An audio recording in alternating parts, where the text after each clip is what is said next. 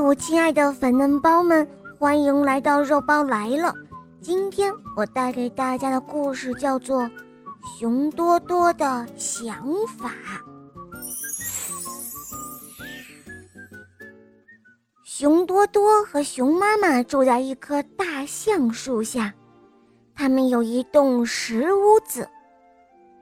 熊多多想法也很多，每次熊多多。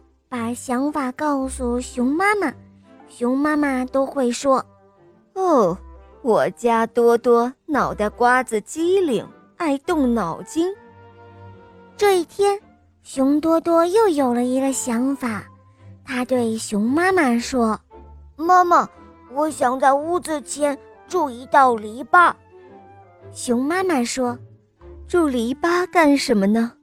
又不会有小偷来偷我们的东西。”熊多多抿着嘴，对妈妈做了一个鬼脸。他说：“哦，等我筑好了篱笆，你就知道它的用处了。”哦，那好吧，我的孩子。熊妈妈看多多很想做这件事情，她心想：筑一道篱笆也不是什么坏事，反正多多愿意做事，他是个爱动脑筋也勤快的孩子。于是，熊妈妈就答应了熊多多。熊多多从森林里搬来了一些树枝，还有藤蔓。他花了三天时间，就在石屋子的周围筑好了一道篱笆。熊多多还搭了一个花拱门。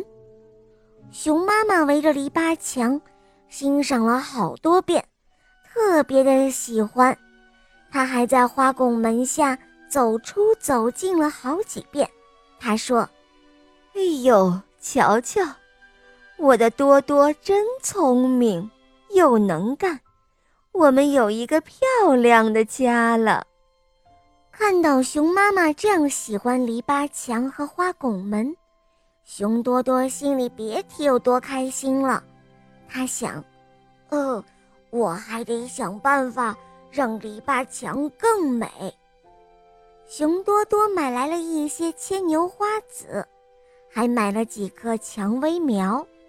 他把花籽种在篱笆墙下，把蔷薇苗栽在花拱门的两边。熊多多天天都给它们浇水、施肥。